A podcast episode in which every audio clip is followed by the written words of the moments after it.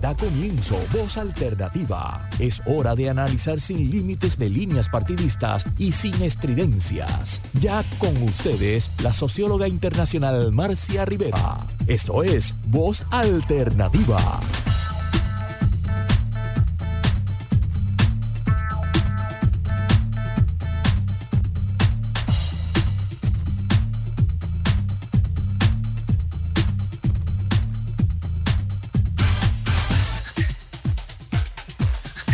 Muy buenos días, amigas y amigos. Eh, hoy tenemos un programa sumamente especial, diríamos. Eh, un programa que nos llena de alegría poder llevarlo a Puerto Rico, a la diáspora puertorriqueña que nos escucha todos los domingos, amigos en América Latina y más allá de las fronteras, en Europa también nos escuchan bastante, eh, y sobre todo a los amigos en Puerto Rico. Y digo esto porque el tema que vamos a, discutir hoy, pues eh, es un tema que con muy poca frecuencia se discute en Puerto Rico y nos hemos empeñado en llevar adelante, ¿verdad?, este, este programa para beneficio de todas las personas que están interesadas en lo que sucede en el mundo más allá de Puerto Rico. En el día de hoy eh, tengo un placer muy grande en presentar al doctor Carlos Alzugaray. Y ustedes dirán, ¿y quién es Carlos Alzugaray? ¿De dónde es y por qué está en voz alternativa hoy? Pues Carlos Alzugaray es un ex diplomático cubano, es un académico muy reconocido, analista político, estudió en la Universidad de Sofía en Tokio, en Japón, y en la Universidad de La Habana, donde se formó en diplomacia e historia. Eh, cursó allí su maestría y su doctorado. Tiene muchos amigos académicos en Puerto Rico y en los Estados Unidos, porque con bastante frecuencia, sobre todo cuando las reuniones del, de LASA, de la Asociación de Estudios Latinoamericanos de los Estados Unidos, se reúne fuera de los Estados Unidos, él puede asistir cuando se reúnen en Estados Unidos es muy difícil que le den la visa para que asista a una actividad eh, académica. Eh, ahí, eh, entre otros lugares y otras experiencias, ha hecho una enorme cantidad de amigos de Puerto Rico y que este, cuando se enteraron de que venía el programa, me han estado escribiendo y llamando, diciendo que qué bueno que vamos a tener una voz tan lúcida y tan ponderada y tan autorizada como es la del doctor Carlos Alzugaray, para hablar del tema de por qué persiste el bloqueo contra Cuba. ¿Por qué persiste el bloqueo contra Cuba? Eh, bienvenido, Carlos. Buenos días.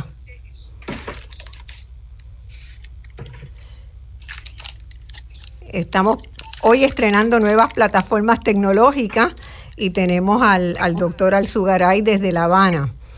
Eh, ¿Me estás escuchando?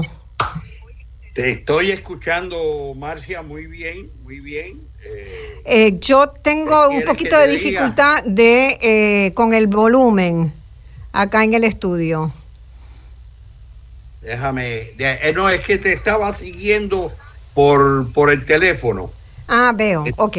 Entonces, entonces tenía, y entonces me dijeron que ahora ya yo apagué el teléfono para poder conversar directamente. Qué bueno, qué feliz estoy de conectarme con Puerto Rico. Bueno, este, yo creo que vamos a tener una conversación excelente. Quiero dar un unos cuantos datos adicionales, ¿verdad? De lo que, que tú has hecho. Eh, el doctor Carlos Alzugaray integra la Facultad de Posgrado del Instituto Superior de Relaciones Internacionales Raúl Roa García de La Habana también ha sido catedrático asociado en la Universidad de La Habana en su especialidad de diplomacia e historia. Tiene una larga e intensa carrera diplomática, habiendo desempeñado funciones diversas en las embajadas de Cuba en Japón, Bulgaria, Argentina, Canadá, Etiopía, Bélgica y Luxemburgo, la Unión Europea. Eh, así que tenemos una persona que sabe de lo que va a estar hablando en el día de hoy y de las cosas que yo le voy a estar preguntando.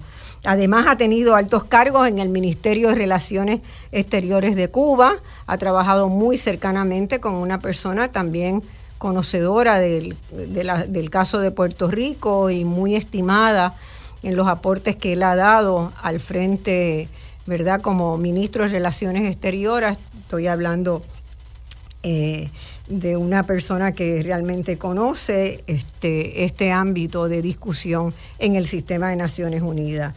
Es conferenciante frecuente y fuera de, en, en Cuba y fuera de su país y tiene numerosas publicaciones sobre temas relacionados con la historia de Cuba, del Caribe, el bloqueo y las relaciones exteriores de, Cuba.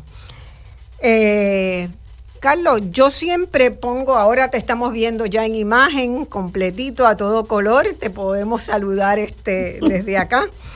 Eh, yo siempre pongo un poco en contexto el tema y le planteo, ¿verdad? Comparto con la, la radioaudiencia por qué seleccionamos los temas que tomamos para discutir en voz alternativa.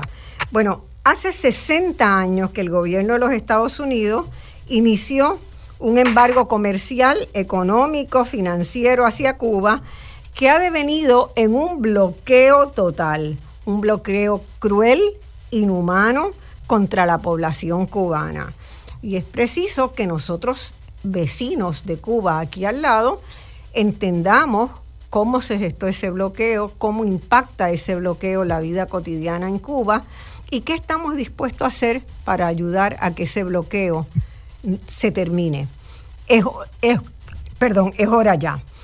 Eh, durante seis décadas se ha buscado minar la capacidad de Cuba para gestionar los, sus intercambios internacionales de bienes y servicios, para organizar un gobierno que genere confianza y muestre capacidad y para encaminar su desarrollo pleno económico, cultural, social y político. Nunca antes ningún pueblo en el mundo ha sido sometido a un bloqueo tan largo y tan duro. Recuerden esto, ningún otro pueblo en el mundo. Y tenemos que preguntarnos por qué. ¿Por qué eso ha sido así? Nunca antes, eh, y lo más impresionante de todo, nunca antes ha habido un pueblo que haya sobrevivido en su proceso de generar una transformación social que busca la equidad y la justicia a pesar de las enormes dificultades y sin doblegarse ante los intentos de hacer fracasar el proceso de la revolución cubana. ¿Cómo lo han hecho? De eso es que vamos a conversar hoy en voz alternativa con el doctor Carlos Alzugaray, que está desde La Habana en esta nueva plataforma que hoy estamos estrenando y que agradecemos enormemente esta oportunidad. Bienvenido, eh, Carlos. Me permito tutearlo en el programa porque lo conozco y he seguido su trabajo durante muchos años.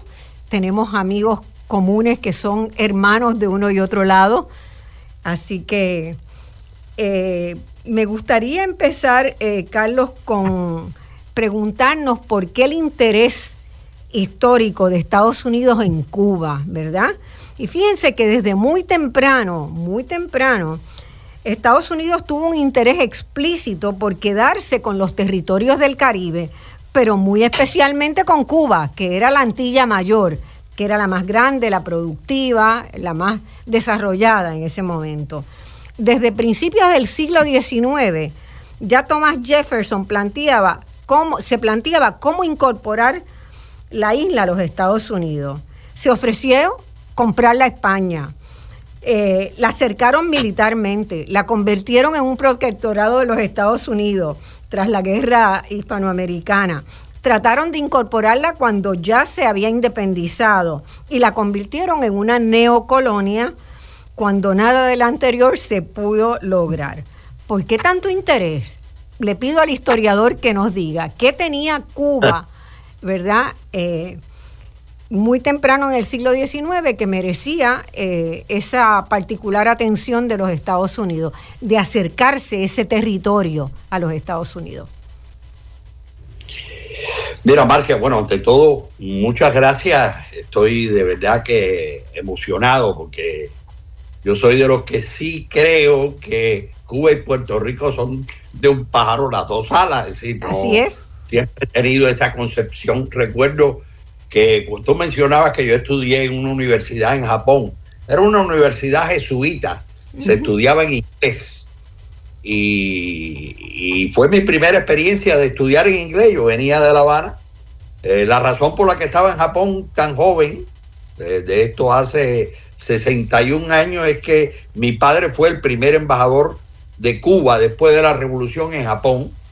Y bueno, yo terminé el bachillerato en el año 59 en La Habana y me fui a estudiar allá. Yo venía de una escuela jesuita en La Habana y me, me puse a estudiar en una universidad jesuita en, en Tokio. Hago esta historia, se llama Sofia University o Universidad de Sofía o en japonés Yoichi Daigaku.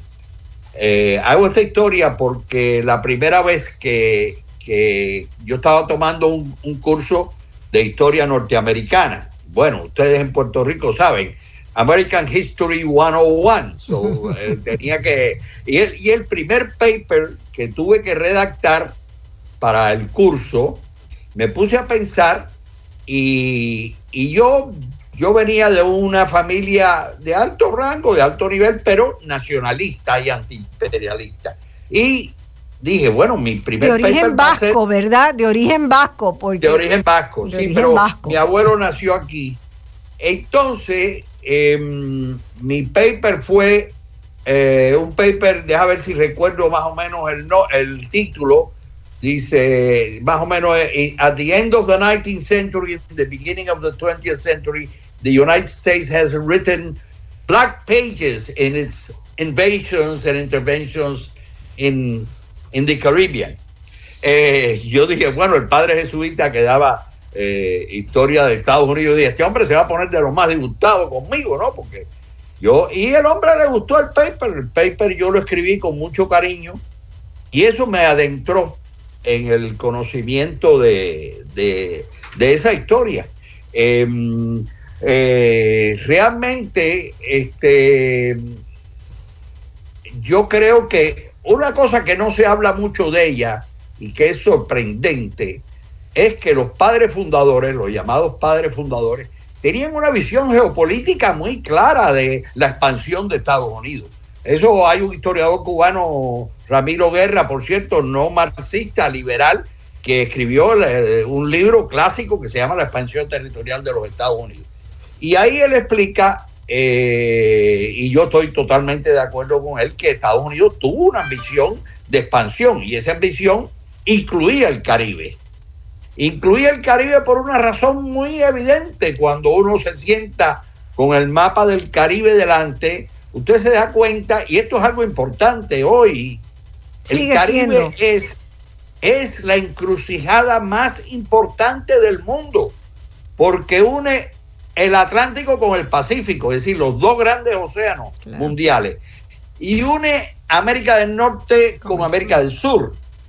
Eh, si uno, por ejemplo, pudiera plotear en un mapa la cantidad de líneas aéreas que se mueven entre el norte y el sur de estado, del continente por el Caribe es impresionante, igual con las líneas marítimas. Ahora hay que añadirle los cables de Internet, el grueso de los nodos de los cables de Internet que conectan América del Norte con América del Sur, pasan por el Caribe. Entonces es obvio que a la hora de ver el mapa del Caribe, estos señores, y de ahí la famosa frase de, Thomas Jefferson a James Madison en 1809, Cuba is the most important acquisition we can make. Es decir, ya se lo dice a Madison, pero además, y esta es la formulación más, más clara de esta ambición que se refiere a Puerto Rico y a Cuba, es la que hizo John Quincy Adams en 1823. Ahora, John Quincy Adams no es cualquier cosa.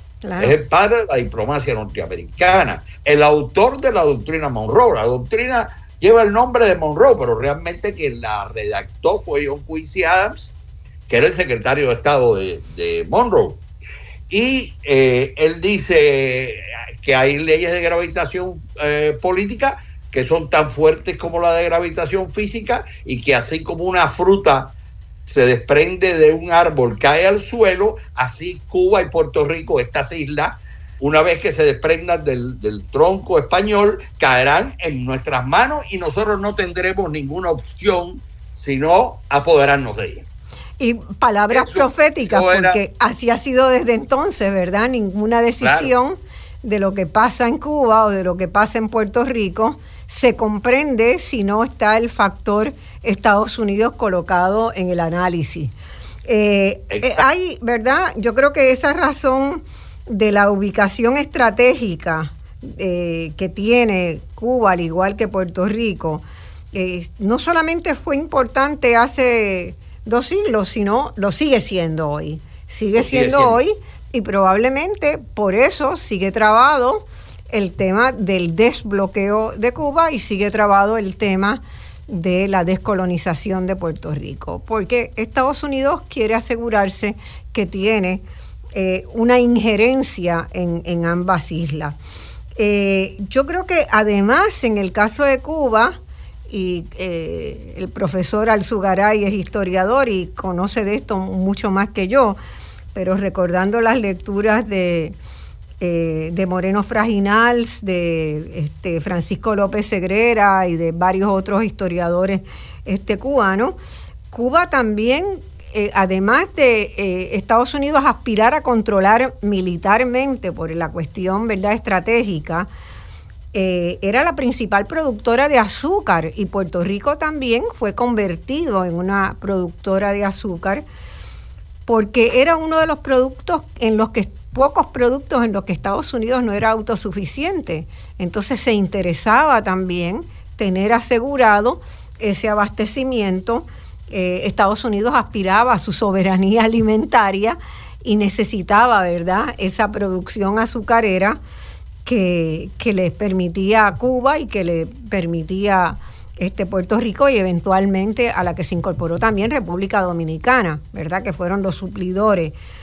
Eh, y además tenía, hay una cosa que no podemos olvidarnos, las Antillas tienen un clima envidiable eh, para la población de Estados Unidos que vive en un territorio de cuatro estaciones y que eso permitía, se entendía, unas complementariedades con la economía estadounidense. Así que había muchas razones para ese interés. Ahora, quisiera que nos detuviéramos un momentito y solamente tenemos el primer segmento para analizar esta, este trasfondo histórico. Ya siendo Cuba un país independiente, Estados Unidos lo intervino militarmente en varias ocasiones, de 1906 a 1909, luego en, de, en 1912, de 1917 al 22 y también en el 33. Y a lo largo de toda esa primera mitad del siglo XX intervinieron los gobiernos, hicieron grandes inversiones en la producción azucarera y determinaron de muchas maneras el rumbo económico interno del país. Eh, ¿Consideras que ese inicio de vida independiente, verdad? Cuba había venido eh, recientemente a la independencia, esa recién creada nación, eh, su desarrollo, su evolución fue torpedeada. De, yo por lo menos lo entiendo así, no sé si compartes esa visión. Sin ninguna duda, sin ninguna duda, pero eh, yo creo que todos los estudios, inclusive estudios norteamericanos como la misión Trullo, por ejemplo, eh, en el, que, vino en, los años 40, eh, todos los estudios indicaban que la dependencia de Cuba de Estados Unidos era terrible y además era muy, muy perjudicial, muy perniciosa.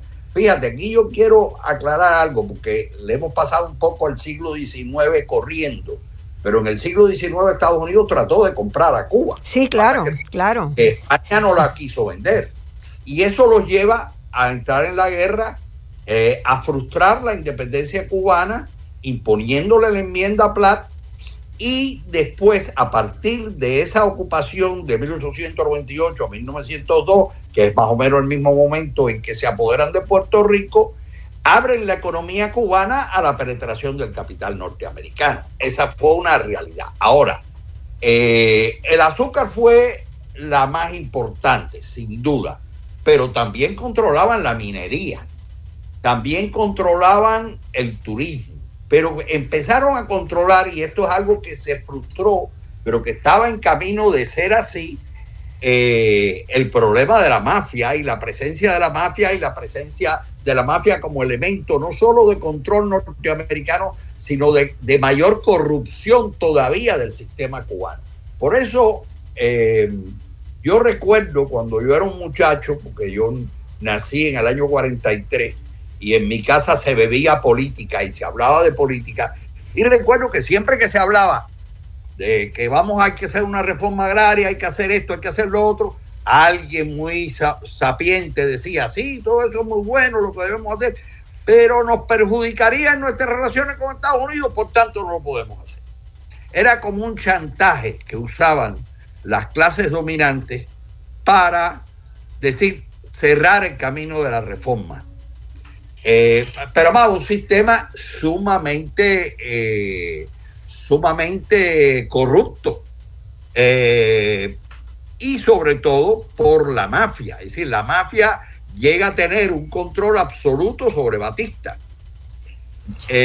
A lo que se combina el control que, ejercía el Departamento de Estado, la CIA, el Pentágono sobre, la, sobre, las, sobre las Fuerzas Armadas cubanas eh, y por supuesto esto que tú señalas, es decir, el control de la industria azucarera, eh, que, fue pasando poco a poco a manos de algunos cubanos, pero a manos de algunos cubanos cuya vinculación con Estados Unidos era fundamental. Es el caso Eran de los intermediarios cubanos, ¿verdad? Como también existieron en Puerto Rico, este empresarios que, que probablemente reconocían el interés mayor en el, interés de los Estados Unidos.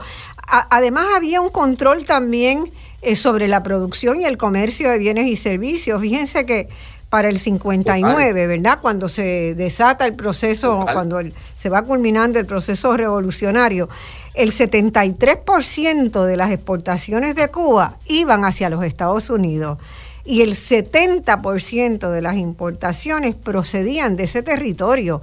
Es un, son niveles bien altos que significan, eh, significan mucho y sobre 60% de esas exportaciones eran de azúcar.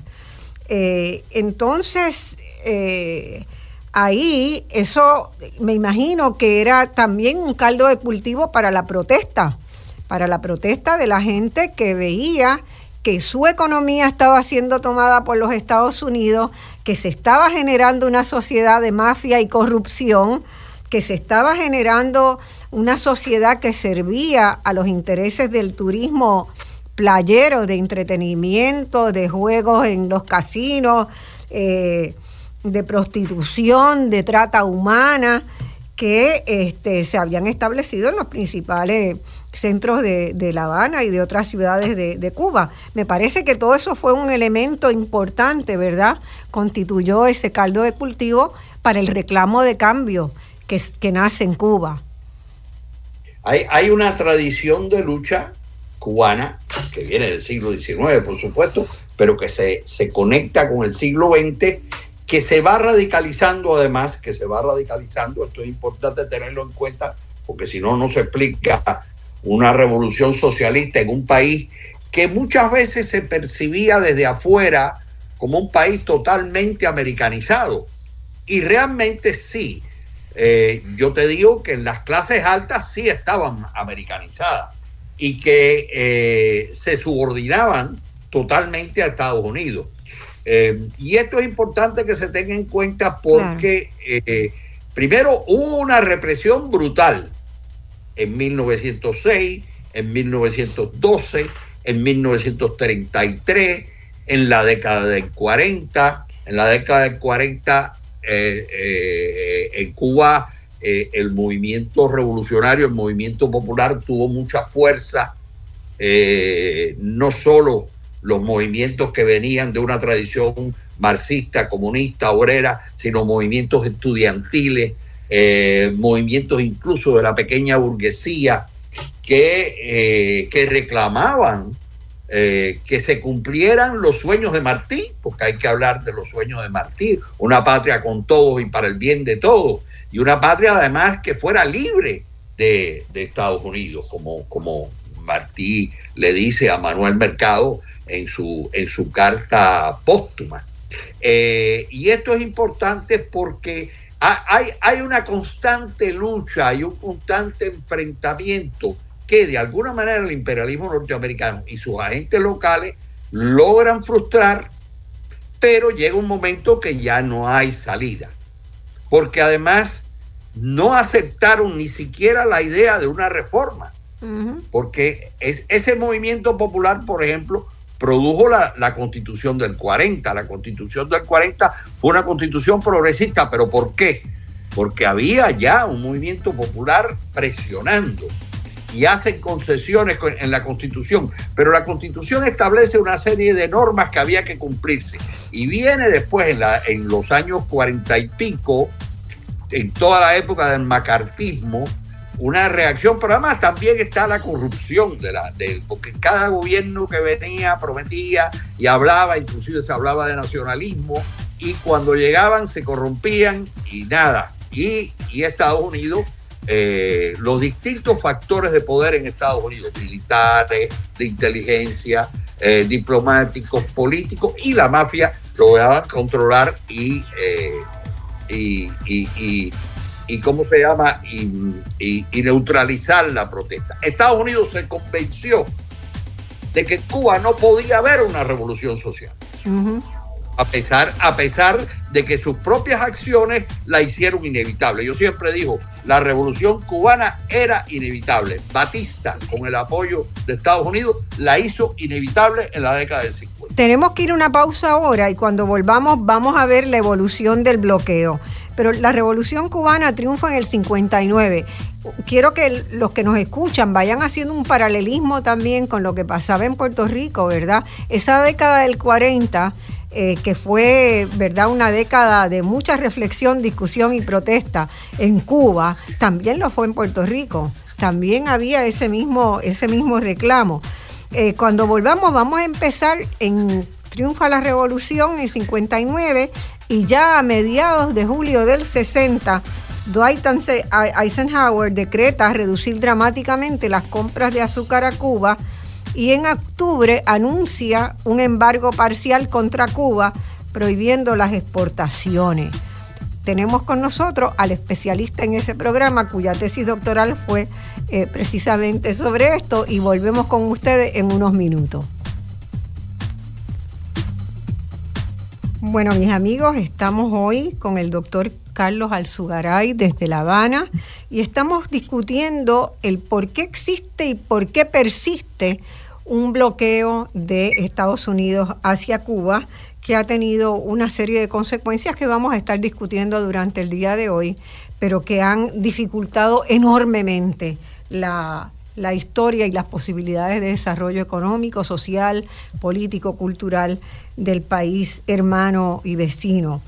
Eh, eh, doctor Alzugaray eh, Carlos, Eisenhower es quien inicia, ¿verdad?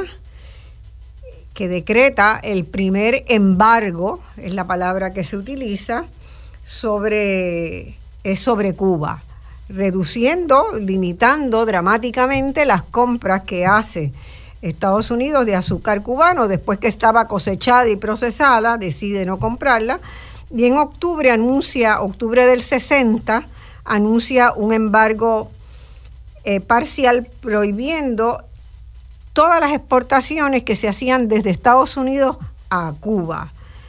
Pero ya en el 62, bajo la presidencia de John F. Kennedy, la prohibición también se amplía a las importaciones.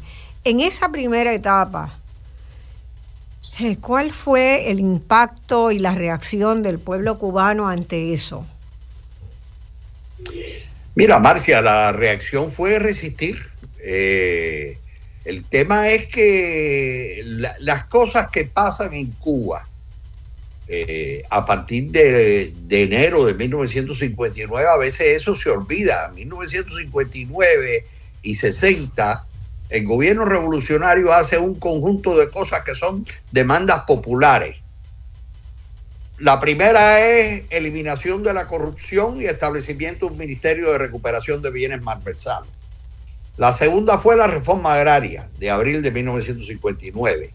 La tercera fue la reforma urbana. La reforma urbana siempre te la presentan, me imagino que en Puerto Rico sea así, en Miami así, como nos quitaron las casas. No, no, no. Un momentico, un momentico. Se, se estableció un límite a lo que la gente podía tener para poder rebajar los alquileres. Los alquileres se bajaron rebajaron al 10% los ingresos familiares.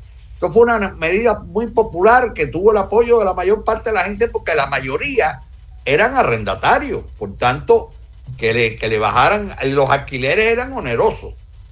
Eh, después también empezó un programa de construcción de hospitales rurales, gran déficit que había en la Cuba de antes de la revolución. Y por otra parte, eh, se lanzó la idea de la campaña de alfabetización eh, que, empezó en el 60, que, decir, que, que se hace en el curso escolar 60-61. La mayor parte del tiempo se hace en el 61.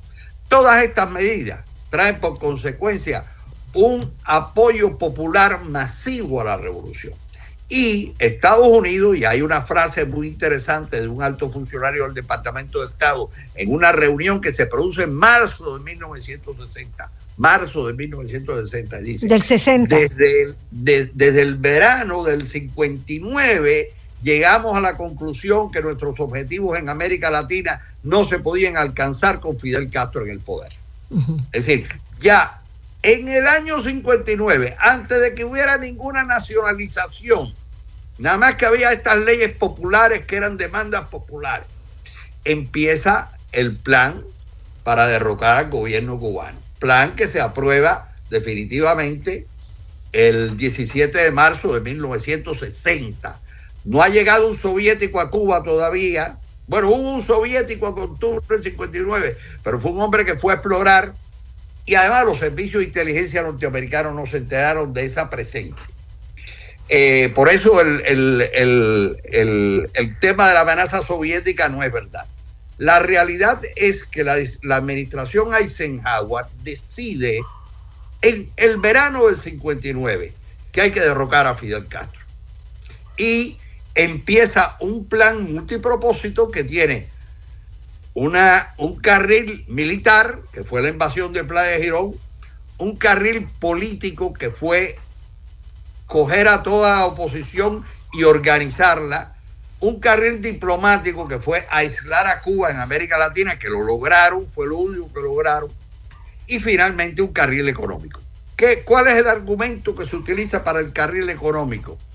Bueno, es el siguiente, hay un memorándum de abril de 1960 de abril de 1960, antes que se hubiera nacionalizado todo, nada, dice, dice Mallory, el, jefe de inteligencia del Departamento de Estado, la gente apoya a Fidel Castro, tenemos que acabar con ese apoyo, tenemos que minar, ese apoyo.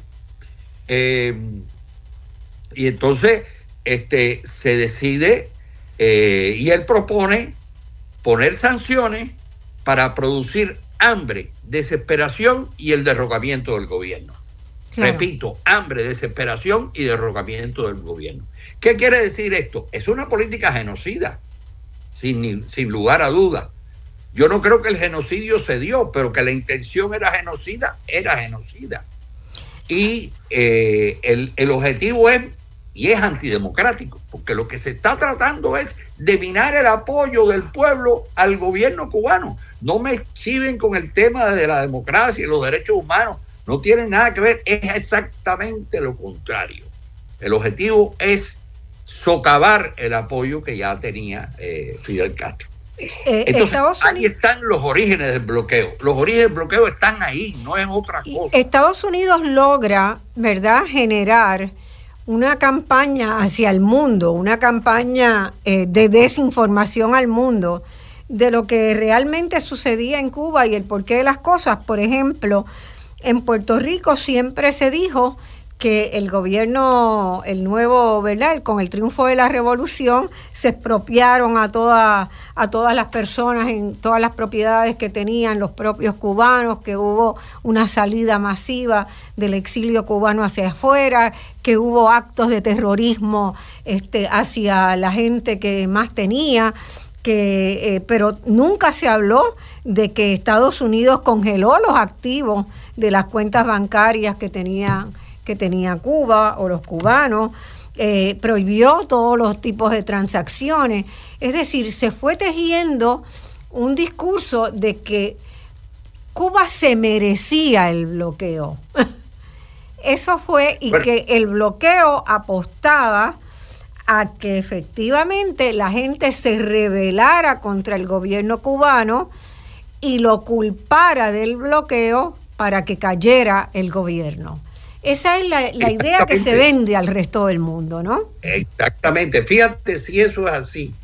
Y si se sabía que eso era ilegal y que eso era una guerra, eh, cuando esa propuesta empieza a caminar, independientemente que dentro del Departamento de Estado se estaba pensando en eso, eh, hay un un, millonario norteamericano, propietario de grandes tierras en Cuba, que por supuesto iba a ser afectado por la reforma agraria, va a ver a Eisenhower en abril de 1959 y le dice a Eisenhower que tiene que tumbar a Fidel Castro y que lo mejor es eh, aplicar sanciones económicas.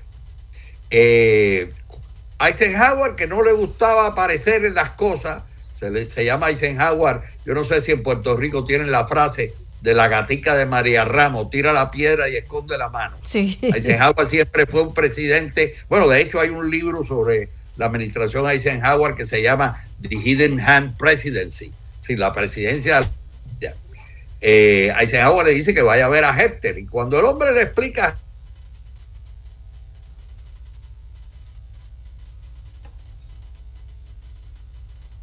se nos paró. ¿Mm? Eh, parece que hay alguna interferencia ahí, vamos a, seguir conversando. Yo quería, yo quería comentar también que eh, de alguna manera la existencia, ¿verdad? De la apertura de nuevas fuentes de información, de archivos que que se han hecho disponibles, que se han desclasificado, ha permitido que los historiadores, historiadores caribeños, puertorriqueños, cubanos, dominicanos, estadounidenses, puedan revisitar toda esta historia, la historia que se nos dio, ¿verdad? El mito que se construyó sobre lo que era la revolución cubana y lo que no era la revolución cubana, hoy se puede analizar con nuevos ojos por, lo, por el acceso a documentos que existe hoy y que no existía cuando esos elementos eh, se, estaban, se estaban dando. Eh, quizás podemos pedirle a, eh, al, compañero, parece que se le cayó la conexión. Le si me permiten un segundo, le voy a avisar que vuelva a entrar. control, le pido. Eh, denme un segundito porque estamos aquí eh, en innovaciones.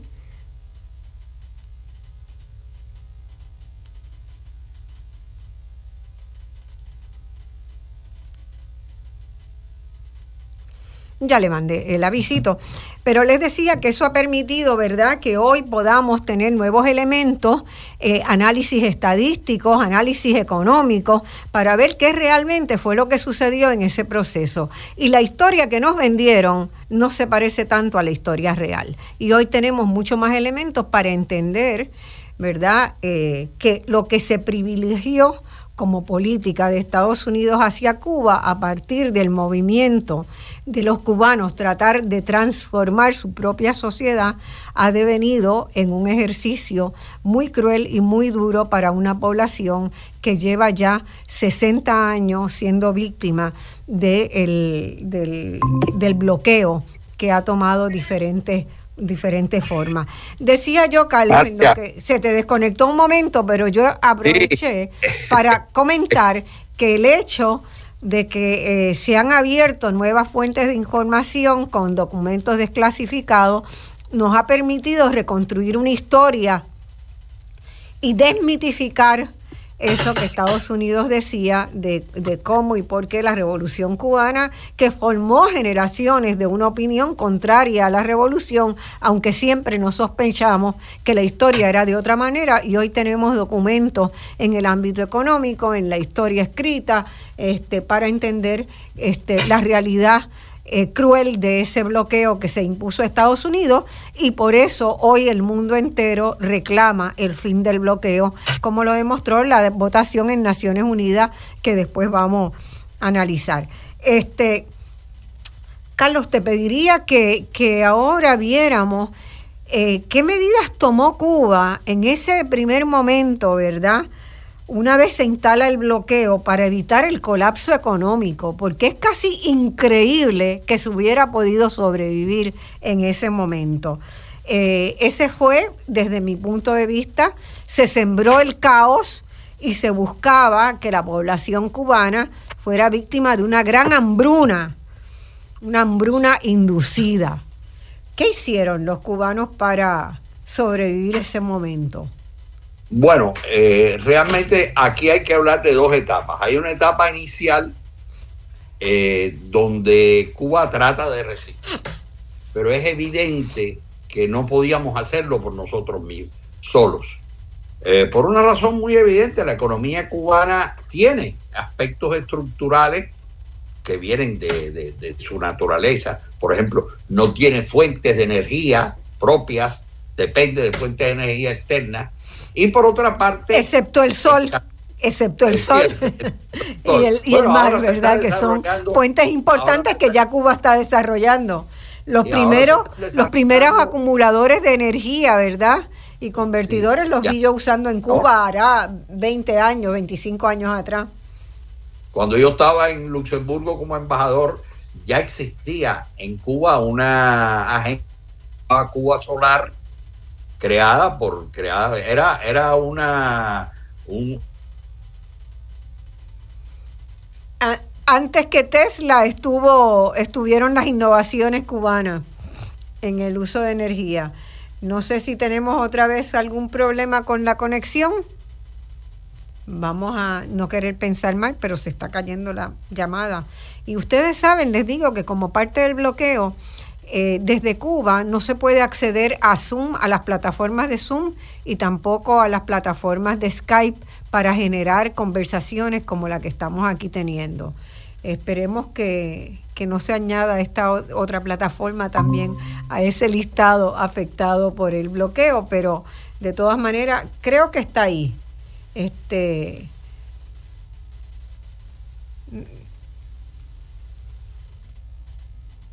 Este, bueno, no sé qué, qué, podemos hacer. De todas maneras, vamos a, continuar.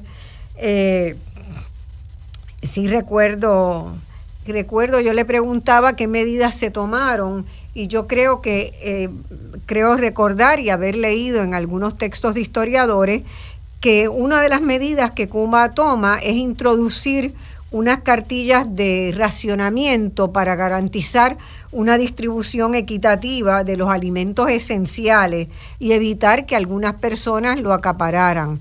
Eh, no estoy pudiendo entenderte. Tengo un mensaje del control, perdonen, pero no, este, no, lo, no lo puedo seguir. Eh, eh, de todas maneras, esa, esas libretas de racionamiento, ¿verdad?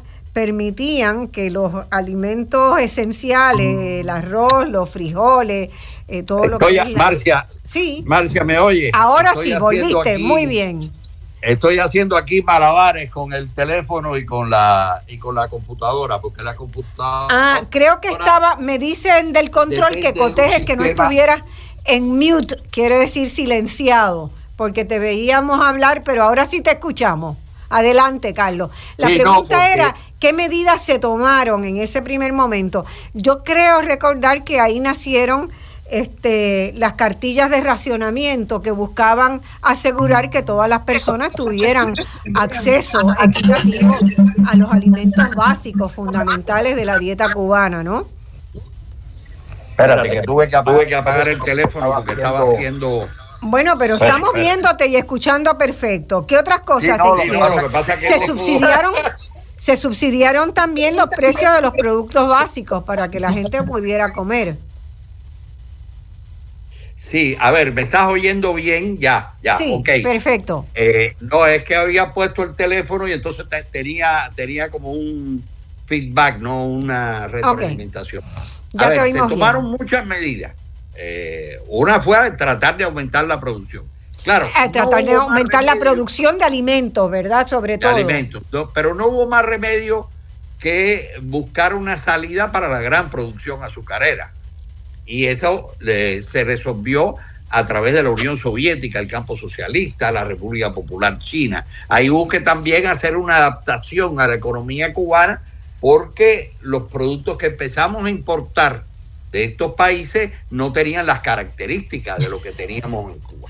Ahora, como tú bien señalas, se estableció la libreta de razonamiento, que realmente era una medida que debió haber sido eh, momentánea, pero que realmente no se pudo, no se pudo, no se ha podido quitar. Inclusive hoy en día existe la libreta de razonamiento, lo cual es un gran esfuerzo del gobierno cubano porque la mayor parte de los productos que están en la libreta de razonamiento son subsidiados, eh, aunque se ha reducido sustancialmente el número de productos. Eh, yo creo que también hay que reconocer que hubo errores, que hubo errores eh, de cierto romanticismo a la hora de manejar la economía eh, también tuvimos que pagar caro el hecho de que, por ejemplo, se asumió la dirección de las, de las empresas por gente que no tenía experiencia, porque todo el mundo, toda la clase dominante y todos sus ingenieros se fueron. Nos dejaron, algunas, algunas industrias lograron salir, salir adelante. Por ejemplo, la industria energética, los ingenieros petroleros se mantuvieron, lograron adaptar el petróleo eh, soviético a, las, a la refinería eh, norteamericana y holandesa, eh, pero no hay duda que tuvo un gran impacto el, el, hecho de que de buenas a primeras Cuba era una economía que no, que no tenía existencia, no tenía insumo.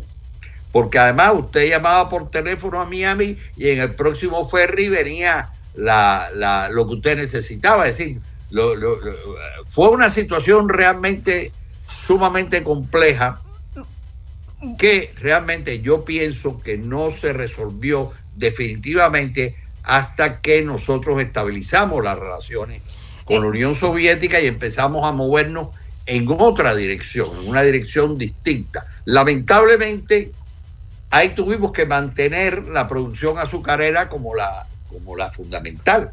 La fundamental eh, era, un, era un pedido del campo socialista. Eh, la Unión Soviética llegó a comprar otros 4 millones de toneladas de azúcar. Es decir, eh, hubo, hubo que, que, que, hacer de tripas corazón. Hay, hay algo que yo quisiera... yo, quería hacer un comentario, si te interrumpo un momentito. No es fácil cambiar una estructura productiva que ha estado basada en casi la monoproducción de, una, de un solo... Eh, ¿verdad? De un solo producto, que era el azúcar.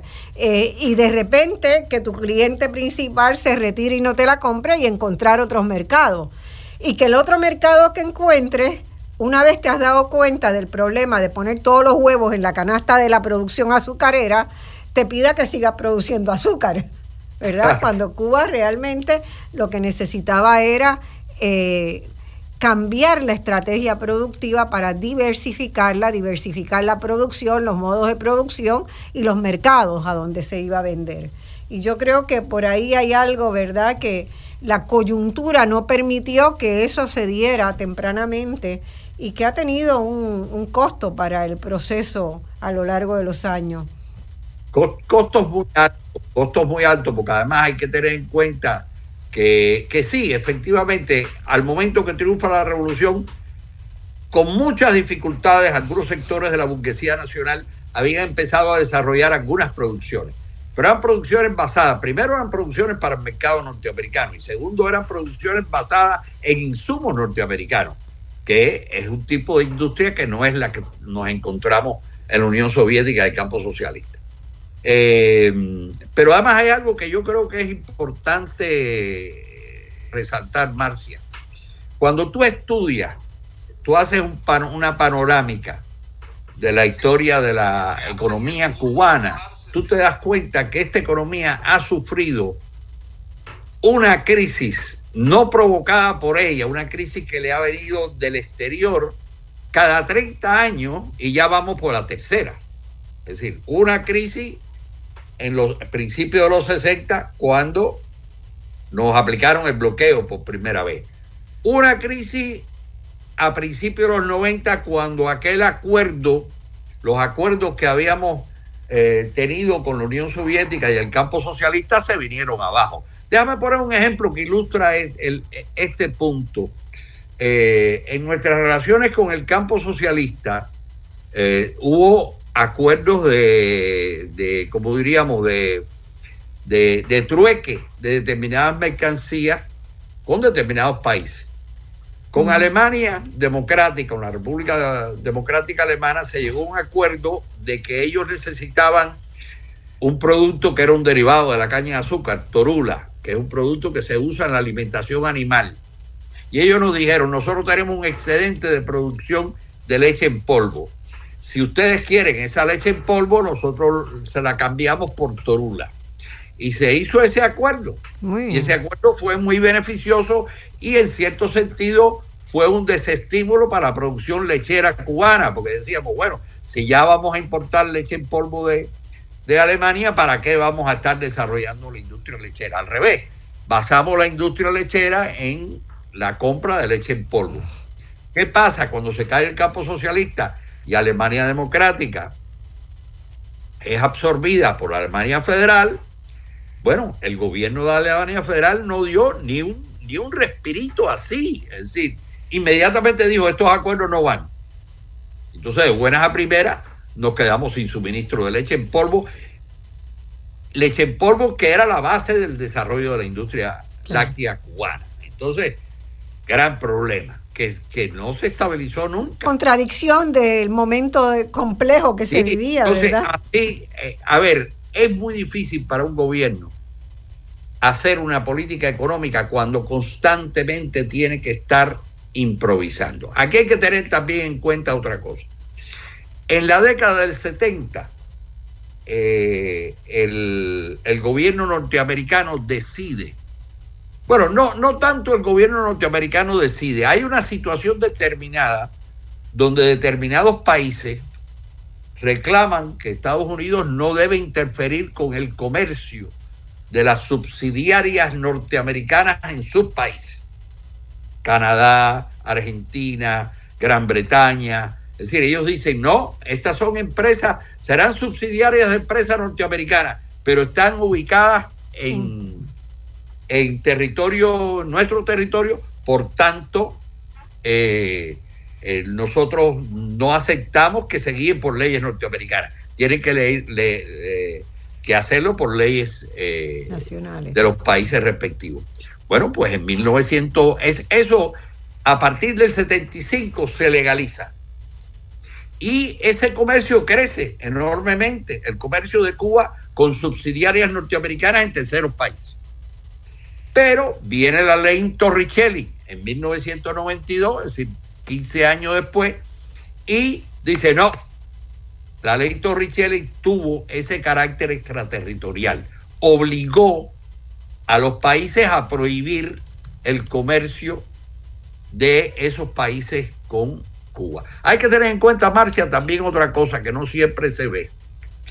El bloqueo contra Cuba hasta, hasta la década del 90 está constituido por un grupo de acciones presidenciales, órdenes presidenciales, proclamaciones presidenciales que especificaban algo en concreto, es decir, alguna afectación a la economía cubana en concreto. Por ejemplo, así en algún momento se determinó que no se podía comprar en ningún país ningún producto que tuviera más del 10% de eh, componentes cubanos. Yo una vez visité eh, la empresa Red Pass Sugar en Canadá Y ellos me dijeron que ellos tenían el problema, que ellos no podían, que ellos exportaban caramelo a Estados Unidos, pero que tenían que mantener el azúcar cubano en un, ellos compraban azúcar cubano, mantenerlo en un, en un almacén aparte, porque ellos tenían que poderle certificar al gobierno norteamericano que no, que, que los caramelos que le vendían no tenían más del 10% de azúcar cubano. ¿Te imaginas qué cosa más más increíble, ¿no? Más... Más increíble. Carlos, vamos a tener que hacer una pausa ahora, pero quiero detenerme un ratito en esas dos leyes que se aprobaron, ¿verdad? En el caso en el de la 92 bajo Ronald Reagan y en el 96 bajo George W. Bush, porque eh, muestran un patrón, ¿verdad?, de ensañamiento por parte de las, y luego lo confirmó Trump posteriormente, de ensañamiento de las administraciones del Partido Republicano contra Cuba. Me parece que hay una, unos momentos ahí que debemos conocer este y sobre todo concentrar ahora cuando volvamos de la de la de la pausa en, en cómo se qué implicaciones tuvo eso de que el bloqueo fuera más allá de los Estados Unidos, ¿verdad? Era una manera de tratar de enganchar al resto del mundo en el bloqueo. Vamos a la pausa y volvemos de inmediato. Bueno, amigas, amigos, estamos con el doctor Carlos Alzugaray, especialista en relaciones exteriores de Cuba, historiador, ex este, diplomático por muchos años, con eh, funciones este, de muy alto nivel en embajadas a lo largo y ancho del mundo en la representación cubana y una de las personas que como académico ha estudiado muy seriamente el proceso del bloqueo y el impacto del bloqueo sobre la sociedad cubana en su conjunto, sobre la economía, sobre las relaciones exteriores, sobre la gente en su vida cotidiana. Eh, estábamos cuando eh, nos fuimos a la pausa conversando cómo las administraciones republicanas de Estados Unidos parecen haber sido mucho más duras con el bloqueo, eh, como fue en el caso eh, muy especial de Ronald Reagan con la ley Torricelli en 92 y de George Bush en el 96, que aprobaron leyes para reforzar el embargo. Y una de esas leyes bloqueó, ¿verdad? Que eh, buscó que el bloqueo tuviera un alcance más allá de los Estados Unidos. Es decir, que otros países también le declararan el bloqueo a Cuba o no pudieran establecer eh, relaciones de intercambio de bienes y servicios con Cuba muy fácilmente, ¿verdad? ¿Qué complicaciones le genera eso? Porque ya no es meramente, ¿verdad? El bloqueo eh, bueno, no se consiguen los repuestos de tales o cuales cosas o los equipos de aquí que los comprábamos antes en Miami muy fácilmente, sino que ahora hay dificultades eh, con el mundo entero que culminan ¿verdad? en este, intervenciones del sistema financiero internacional, por ejemplo, y que han traído nuevas complicaciones a Cuba, particularmente en esta situación de pandemia. Y de eso queremos hablar en este segmento. Carlos. Sí, Marcia, creo que aquí hay que hacer alguna... Esencialmente lo que tú dices es así. Y además yo diría que una de las críticas que se le puede hacer al Partido Demócrata es que no ha sabido poner distancia entre la posición del Partido Republicano y la del Partido Demócrata. Aunque hay que reconocer que algunos presidentes demócratas, especialmente Jimmy Carter y Barack Obama, sí pusieron distancia. Pero, por ejemplo, Bill Clinton cometió el error de no poner esa distancia y lo pagó caro, lo pagó caro en, varias, en varios temas. Eh, y John, John, F. Kennedy fue agresivo con Cuba.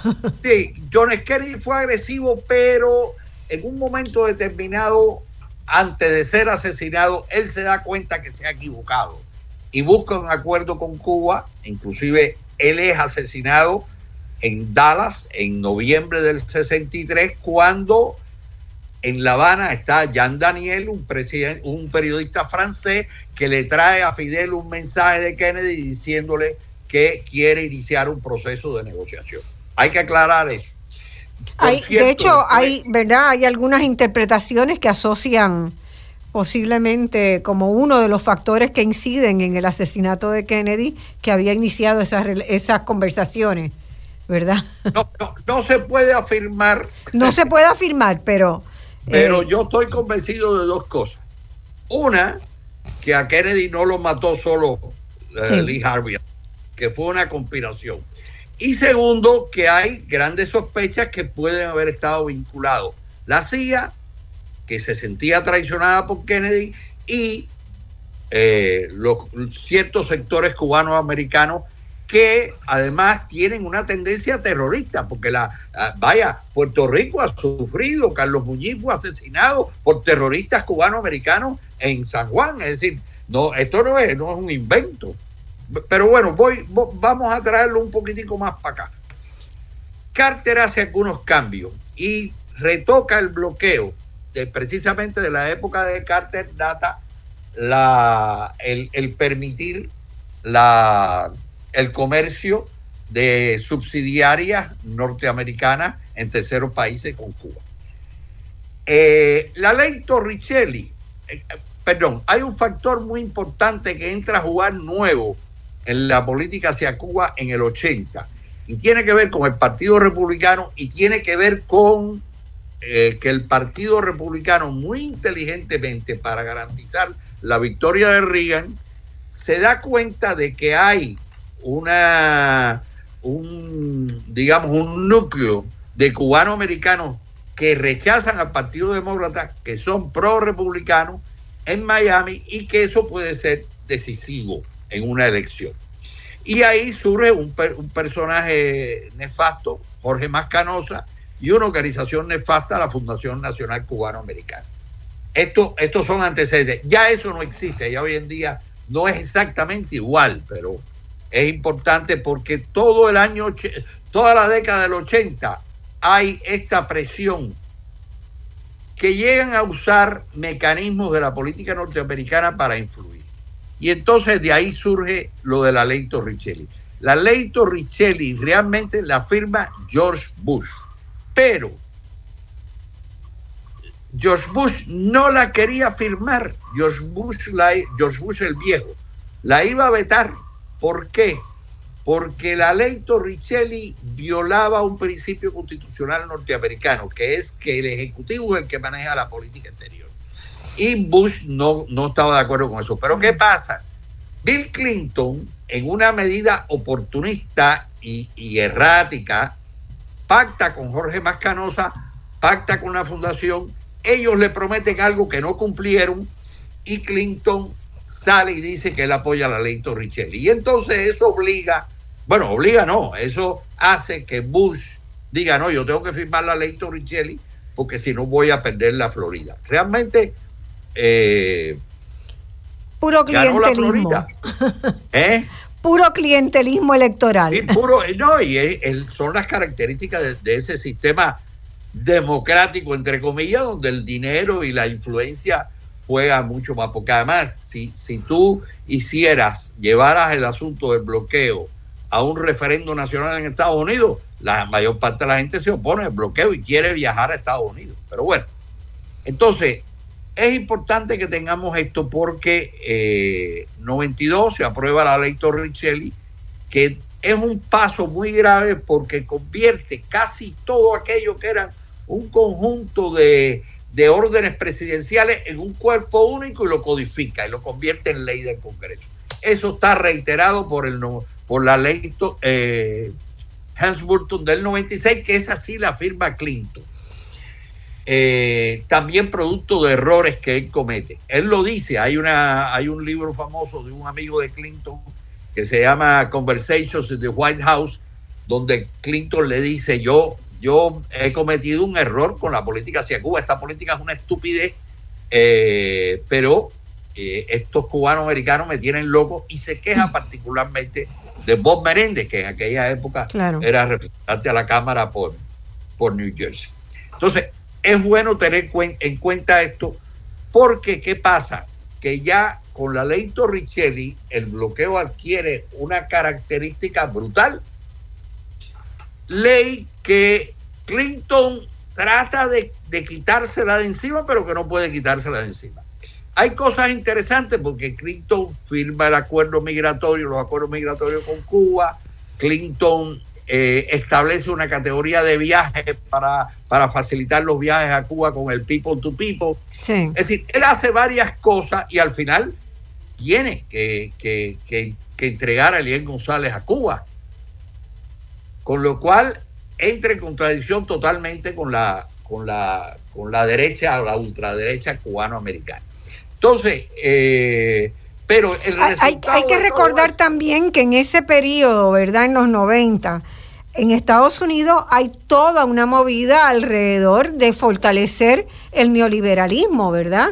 Y de una mirada muy particular con, con, la, con la estructura mental que se genera particularmente desde el gobierno de Ronald Reagan, este, que, que va a generar un clima internacional favorable a que el, el bloqueo se esparza por todos lados.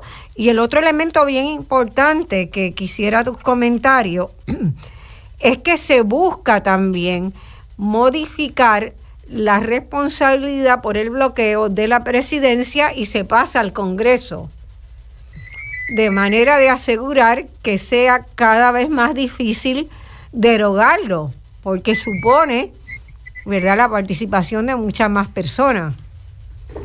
Sí, disculpa que... ¿Me oyes? Sí, sí, perfecto. Estamos muy bien escuchándote. Yo tengo un frío aquí en este estudio que si me ven temblando no es de miedo, es de frío que tengo, porque se me olvidó traerme un, una estolita. Carlos, ¿estás por ahí o desapareciste? Vemos la biblioteca, pero no lo vemos a él. Hola. No sabemos qué pasó. Bueno, este quería quería retomar con él, ¿verdad? Eh, ¿Qué quiere decir esto de que de que el Congreso toma más injerencia en el bloqueo? A mí me suena parecido a que el Congreso de Estados Unidos ha ido dando señales eh, muy clara de que es quien tiene la última decisión sobre Puerto Rico, ¿verdad? Es decir, que hay una estructura en la política estadounidense que, que va modificándose en favor de que un cuerpo que es más difícil ponerse de acuerdo sea quienes tengan la decisión final sobre una y otra cosa. Otra vez, el pájaro, las dos alas están, están temblando y complicadas. Sí, efectivamente, tú tienes razón. Eh, hay hay, hay en todo ese periodo eh, una tendencia que sea el, Congreso el que maneje las relaciones con Cuba y, bueno, el caso de Puerto Rico no, no lo conozco tan bien, pero acepto tu, tu explicación.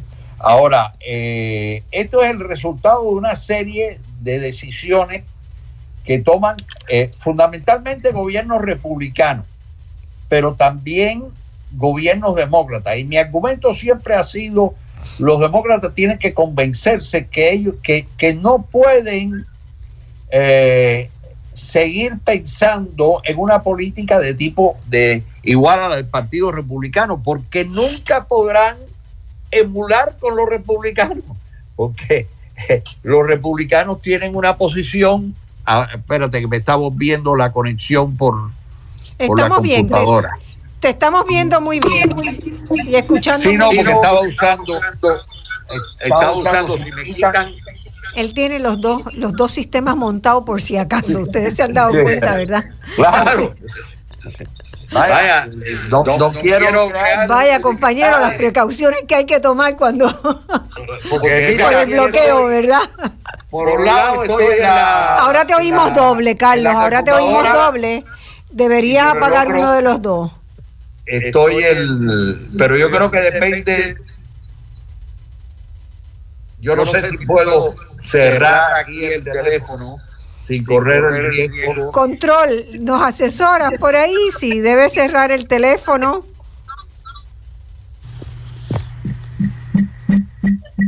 El teléfono me crea problemas porque tengo que tenerlo en la mano.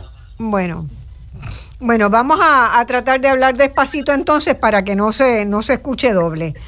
Bueno, la, la, iniciativa de Obama, vamos a la iniciativa de Obama, ¿verdad? Obama anunció una que iba a encaminar una normalización de relaciones y esto lo anuncia el 18 de diciembre de 2014, siendo que él terminaba en 2016 eh, su periodo de mandato, es decir, dos años antes de terminar su periodo de mandato. Y su frase textual cuando hace el anuncio es que no tiene sentido seguir una política que por más de cinco décadas no ha logrado el objetivo de imponer cambios políticos y económicos en Cuba. Es decir, reconoce el fracaso estrepitoso del bloqueo como una medida que buscaba que Estados Unidos este, tuviera verdad alguna alguna resonancia e impacto dentro de la sociedad cubana.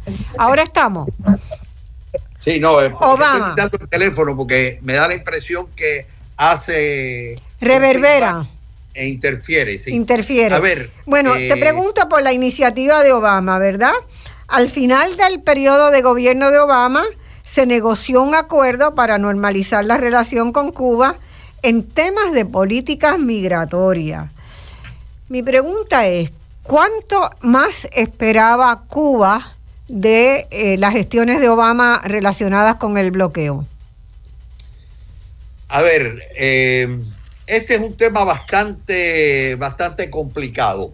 Eh, nosotros, a ver, yo soy de los que piensa que el liderazgo del presidente es muy importante y que el presidente puede mover las cosas para levantar el bloqueo. Inclusive hay un, un, abogado norteamericano, Robert Muse, que tiene un argumento muy interesante. Él dice, si el presidente levanta el bloqueo, es el Congreso el que tiene que demandar al presidente ante la Corte Suprema para obligarlo a ponerlo de nuevo.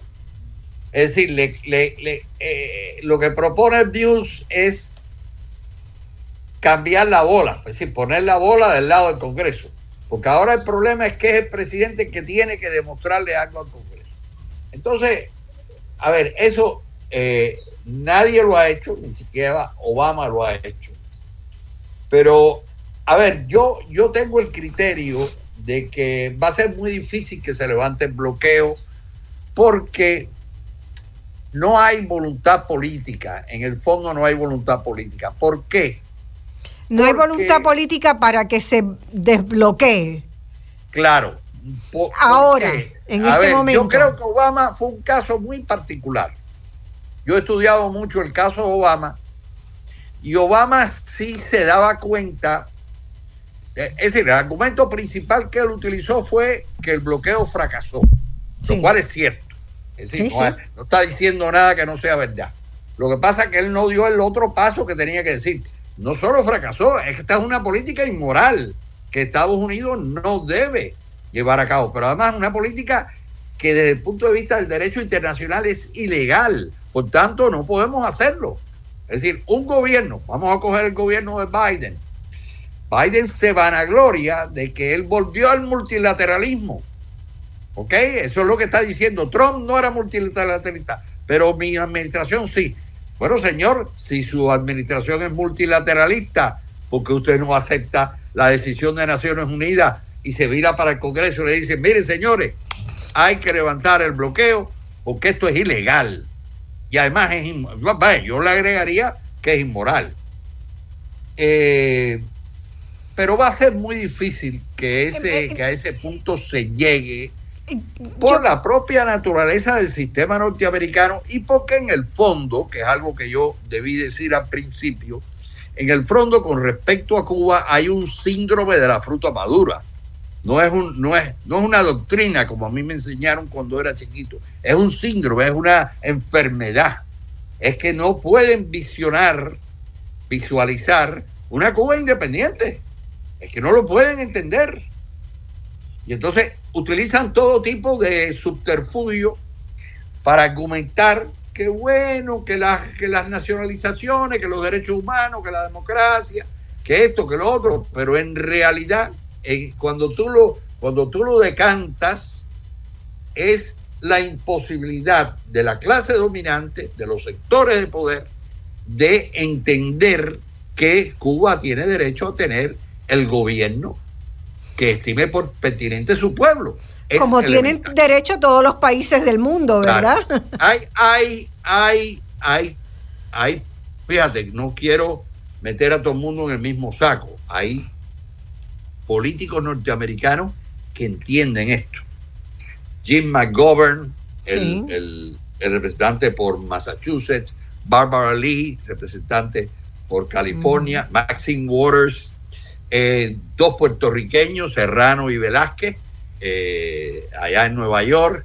Eh, y, una cantidad de organizaciones sociales en los Estados Unidos que recientemente, tan reciente como hace dos semanas, le enviaron una carta al presidente Biden antes de la reunión de Naciones Unidas, este, pidiéndole, ¿verdad?, que seriamente considere el eh, poner en marcha el proceso de terminar con el bloqueo. Pero yo, yo, quería, yo quería hacerte una pregunta, porque a mí me llama mucho la atención, ¿verdad? Que eh, siempre se dice que Estados Unidos tiene una gran institucionalidad como nación, pero ojo, eh, Obama pone en marcha un proceso, pero cuando llega el presidente Trump, revierte ese proceso con relación a las relaciones con, entre Estados Unidos y Cuba, ¿verdad?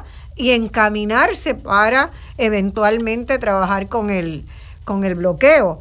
Al contrario, Trump aprueba más de 240 medidas adicionales a las que ya había para reforzar el bloqueo.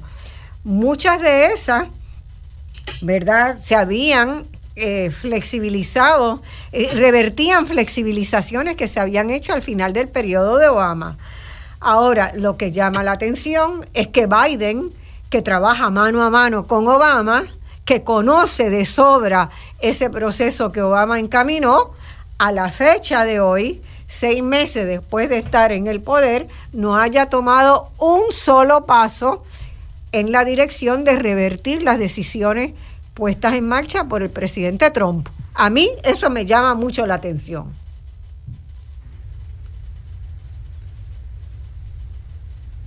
¿Qué piensa? Hola.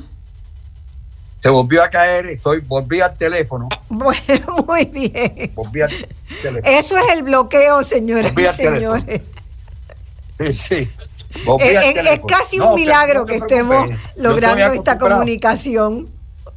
Yo estoy acostumbrado a que estas cosas pasen. este, Pero que no se naturalice que el bloqueo este, debe ser para siempre. Sí. Mira, yo te voy a decir una cosa. Yo no creo que va a estar toda la vida ahí. Lo que pasa es que ya yo francamente he perdido la, la esperanza de que yo lo vaya a ver. ¿Por qué? Por esto que tú decías. Es decir, ¿qué, es, qué está motivando que Biden eh, no haga lo que prometió? Porque además que lo prometió, no es que no estamos hablando de no, no, es que lo prometió. Y sin embargo, ahí está. ¿Cuál es la razón? No lo sé. Ahora, yo sí te voy a decir una cosa como ya, ya aquí voy a hacer abstracción de que soy cubano y voy a convertirme en un especialista eh, de... Parece que vuelvo, vuelvo a la computadora. Él sale experto en comunicaciones de esta. Déjame ver. Bueno, por lo pronto voy a seguir por el teléfono. Me, indicó la computadora que estoy. Está bien. Parece que parece sí. Que parece que sí. Te estamos escuchando bien. Parece que sí. Ahí. Parece que sí. Ok. Ok, este, a ver, ¿qué, yo pienso? A ver, Estados Unidos aspira al liderazgo mundial. Obviamente, nosotros tenemos que estar conscientes que Estados Unidos es una gran potencia. No, hay ninguna duda de eso. Eh, ahora, ¿cómo se va a comportar Estados Unidos como gran potencia? Va de verdad, porque aquí, y es algo que tú decías hace un rato, Estados Unidos le gusta hablar del orden liberal mundial, que detrás de eso lo que está es el neoliberalismo. Pero bueno, se supone que ese orden liberal que Estados Unidos quiere promover tiene reglas. Y una de las reglas es el libre comercio. Entonces, ¿cómo tú tienes un bloqueo contra Cuba?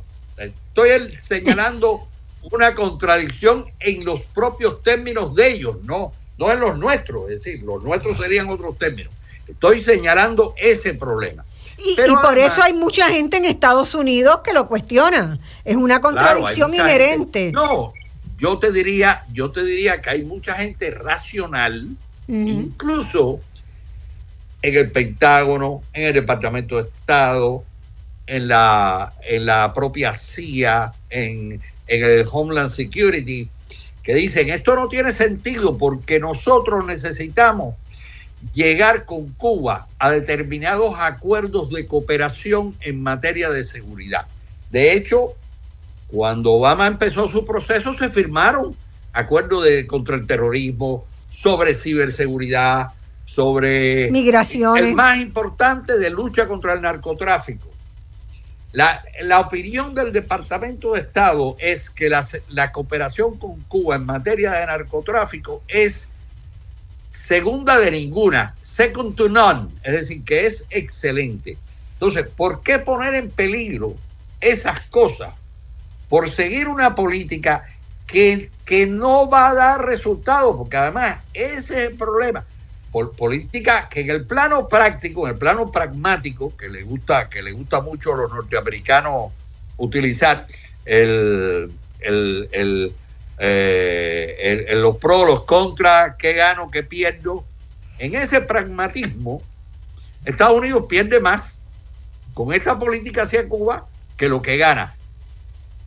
En general, en general, porque a Estados Unidos sí le conviene mantener una, una política de cooperación con Cuba, en, por ejemplo, en cambio climático, en, en problemas de pandemia, más evidente no puede ser. Es decir, este es un país que, que tiene ya cuatro candidatos vacunales, que puede, que puede cooperar y que además Estados Unidos estuvo dispuesto a cooperar. Eh, Cuba cooperó con Estados Unidos cuando el ébola.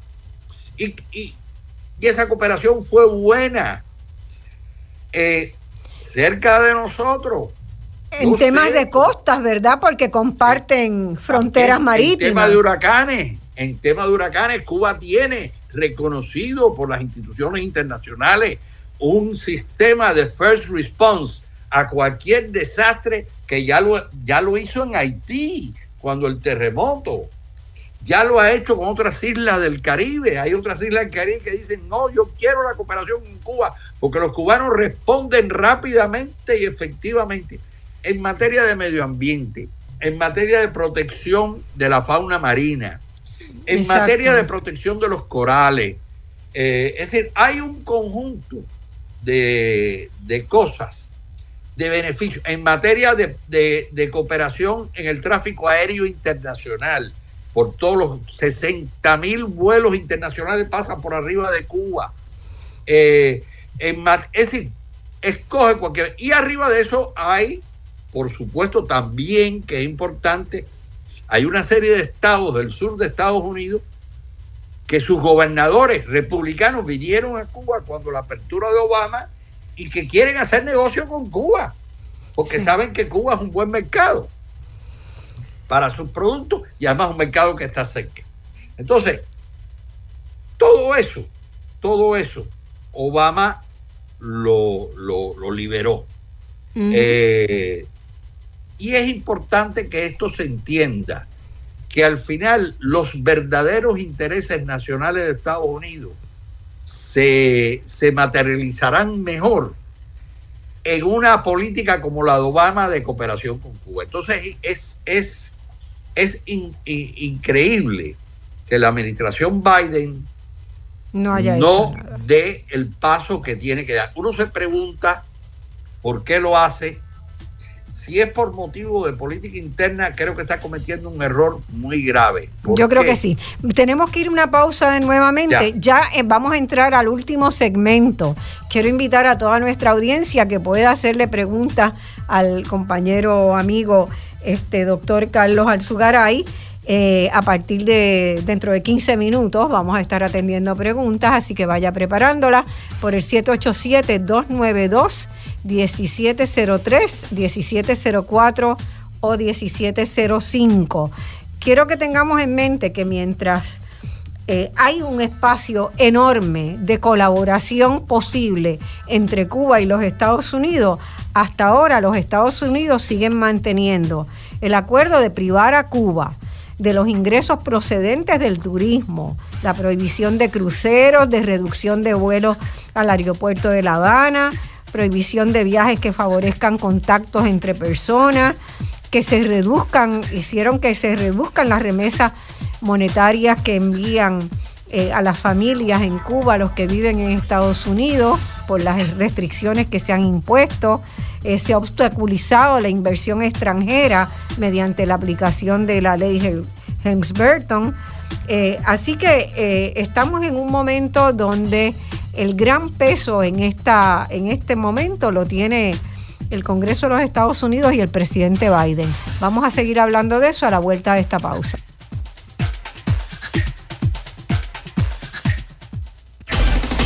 En solo minutos regresamos con Voz Alternativa por Radio Isla 1320. Amigas y amigos, estamos ya en el último segmento de este, para mí, extraordinario programa donde hemos podido discutir Hemos podido conversar a fondo sobre el impacto del bloqueo sobre Cuba y las perspectivas del mismo. Eh, quiero preguntarle a nuestro invitado, el doctor Carlos Alzugaray, eh, ¿cuánto más eh, han profundizado, ha profundizado, verdad, en este contexto de pandemia, resultado de la expansión del COVID-19?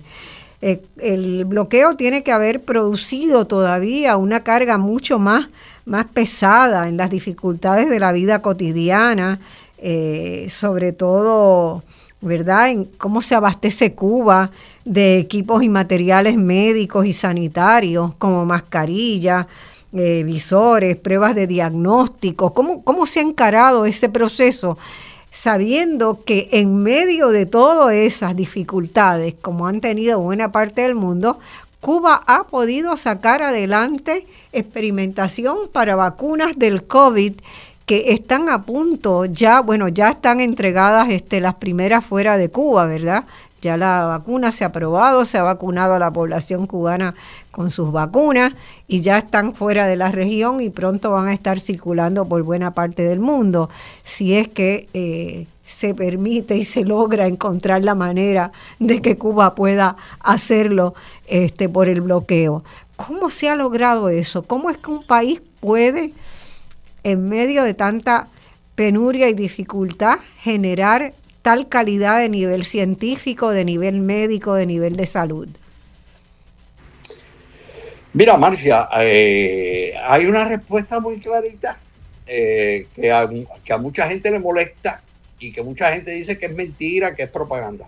Fidel Castro, Fidel Castro tuvo la visión eh, de, decir, Cuba va a desarrollarse como una potencia científica, pero sobre todo en materia de salud pública, biotecnológica, eh, etcétera. Y eh, fomentó esa, esa, esa línea de trabajo eh, en el polo científico y en el polo de salud que existen en la ciudad de La Habana y que tienen instituciones tan importantes como el Instituto Finlay de Vacunas, el Centro de Ingeniería Genética y Biotecnología y además con una rama comercial que es eh, BioCuba Pharma. Es decir, todas estas instituciones cuentan con un personal científico de primer orden, de primer orden, reconocido mundialmente salvo en, por cierto, hasta en Estados Unidos, porque hay, hay gente en Estados Unidos, particularmente, por ejemplo, en el CDC, en el Centro de, Control de Enfermedades, el Center for Disease Control, saben perfectamente bien que Cuba tiene esa capacidad. Eh, realmente, eh, pero además tiene una capacidad que yo diría que es algo muy peculiar a Cuba. Sí, se desarrollaron los científicos, se crearon las escuelas, los laboratorios, todo. Pero algo muy importante, se fomentó, y yo creo que eso está basado en Martí, con aquella famosa frase de Martí que decía patria es humanidad. Se fomentó una visión de, de servicio, de servicio al pueblo cubano en primer lugar, pero también a la humanidad, en que realmente Cuba se ha convertido en una potencia en ese terreno, pero una potencia de primer orden, reconocido por todo el mundo, es decir, reconocido por personas como Nelson Mandela, como Lula, es decir, reconocido en todo el mundo. Eh, lamentablemente se ha hecho toda una campaña contra eso. Inclusive Estados Unidos ha hasta utilizado mecanismos de estímulo a la, a la, a la fuga, eh, el, robo de cerebro. Pero bueno, es algo con lo que tenemos que contar, pero ahí están, ahí eh, están. Tengo entendido que, ¿verdad? Para tener concreto, que eh, la lucha en Cuba por hacer ciencia es una lucha cotidiana, ¿verdad? Porque los problemas de lograr los insumos necesarios, les doy un ejemplo que leí recientemente, Biocuba Pharma, que, que Carlos acaba de mencionar, venía fabricando 359 medicamentos. Tuvo que suspender la producción y reducirla a 100, eh, suspender la producción de 120 fármacos el año pasado por no poder obtener los insumos necesarios químicos y los equipos necesarios para producirlo. Si Cuba no tuviera el bloqueo, Cuba sería una potencia muy grande en la producción eh, de biofármacos, en la producción de medicamentos, en la producción de vacunas. Eh, a lo mejor a alguien le asusta eso. Bueno, eh, yo, yo no puedo, no me gusta acusar eh, sin, sin elementos. Yo no tengo elementos para, para decir que, que, es difícil. Sí sé, sí sé que lo sé porque mi trabajo en un momento determinado en la Unión Europea hace, bueno, hace muchos años, que era muy difícil eh, entrar en el mercado europeo con medicamentos cubanos porque los requisitos eran muy fuertes. Y alguien que sabía del negocio farmacéutico me decía, no, pero es que tú no te, ustedes no se dan cuenta que el negocio farmacéutico, en primer lugar, que, la producción de medicina en el mundo es un negocio. Es un negocio de grandes ganancias. Sí, claro. Y con grandes monopolios. Y esos monopolios la ponen difícil. Cualquier jugador nuevo, cualquier actor nuevo que entra en, en competencia con estos grandes monopolios tienen que entrar con un gran respaldo financiero para poder superar los obstáculos de toda una serie de controles que existen a nivel nacional. por ejemplo, en el caso de la Unión Europea, Cuba se asoció a Smith Klein y logró y se logró avanzar en ese terreno. Eh, hemos encontrado, se han encontrado, Cuba ha encontrado partners eh, importante. Hay un centro de cáncer muy importante en Nueva York, el que no me acuerdo ahora cuál es el nombre del centro. Ellos tienen una excelente opinión de, lo, de, la, de las vacunas cubanas contra el cáncer. Eh, es decir, esto se ha logrado, pero se ha logrado con muchas dificultades. Y la Organización Panamericana de la Salud también ha endosado las vacunas. Sí, sí. Mira, nadie discute la, la eficacia de, la medicina cubana y de la producción de, de fármacos cubanos. Además, hay un equipo estelar, hay un equipo, eh, la doctora Dagmar García, el doctor Pérez Bencomo, son estrellas, estrellas de, cualquier equipo que jueguen, son primer equipo. Y son de hecho, la, la, efectividad de las vacunas cubanas se está estimando similar a la de Pfizer y Moderna. Sí, sí, ya, ya mira, ya está casi, casi, se adelantó un poco la información, pero Abdala anda por el 92%. Sí. Y, y Soberana 02, Soberana Plus, todavía no están los resultados finales, pero parece ser que va, van a andar también por ahí. Por ahí. Eh, eh, son muy competitivas y las razones, es decir, esto yo no, yo soy especialista, no lo puedo explicar, pero los especialistas que saben de esto han explicado muy claramente que además Cuba eh, escogió el camino más simple, más sencillo, pero a la vez que requería más intensidad del trabajo.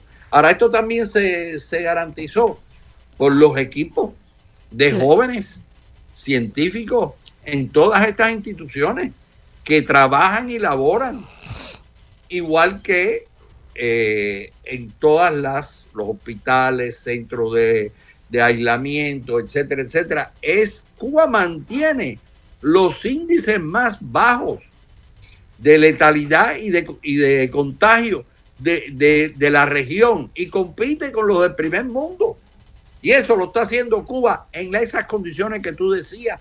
Es decir, hoy Cuba, por ejemplo, por ejemplo, hoy, hoy, hoy mismo, seguramente algún funcionario cubano o algún representante cubano está negociando para obtener algún producto necesario, ya sea para la atención hospitalaria o para la producción de vacunas. Y pasa muy a menudo, y esto lo sé porque, porque he estado y a veces no siempre se puede decir, porque los métodos a través de los cuales Cuba evade la persecución norteamericana, eh, tenemos que protegerlo porque si no, eh, lo pueden tapar. Eh, que tú hoy te metas todo el día negociando y buscando una solución te acuestes pensando que ya lo resolviste. Y al otro día te levantas por la mañana y hubo una movida en algún lugar donde te pusieron un obstáculo que tú no tenías previsto. Eso, eh, el, esfuerzo que está haciendo no solo los científicos, sino la clase política cubana, los dirigentes cubanos, empezando por el presidente Díaz Canel, para resolver estos problemas son inusitados.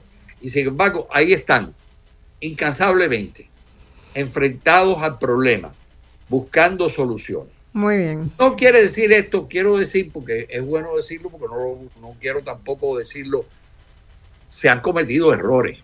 ¿Sí? Se han cometido errores. Eh, pero ¿quién no comete errores en estas circunstancias? Pero eh, eh, en todas las sociedades, para mí, en todas las sociedades se cometen errores, obviamente, pero para mí es casi inverosímil, ¿verdad? Conciliar eh, el impacto que ha tenido, el impacto tan negativo y tan peligroso y tan desalentador que resulta el embargo o el, el, bloqueo que ha tenido Cuba durante 60 años y ver que en los índices internacionales de desarrollo Cuba desde hace 30 años está encabezando la lista de América Latina y no tiene índices más altos por un solo problema y factor, que es el nivel de ingresos que tiene la población cubana, que es bajo y eso hace que baje un poco el índice. Pero el índice de desarrollo humano de Cuba es muy superior al de toda la región, ¿verdad? Este, eh, y eso eh, para mí tiene, tiene una importancia bien grande, porque quiere decir que en medio de tanta dificultad, de tanta lucha contra corriente, la sociedad cubana ha logrado organizarse de una forma para producir bienestar para su sociedad dentro de las limitaciones que el contexto le impone. Y eso en educación, en salud, es absolutamente notable. Creo que ya tenemos llamadas, ¿verdad? este control está todavía, sí, hay llamadas. Vamos a dar un paso unas llamadas, este Carlos. Buenas tardes. Vamos adelante. Marcia, te habla Raúl. Bueno, no, no estoy escuchando. A ver. Marcia, te habla Raúl Lavoy de Carolina del Norte. ¿Me oye? Perdón, este, control, ¿se podrá subir un poquito el volumen? No le escucho acá casi. No sé si... Yo lo estoy escuchando. ahora? Adelante, a ver. Marcia, te habla Raúl Lavoy de Carolina del Norte. De Carolina del Norte, ¿vio? La diáspora con nosotros.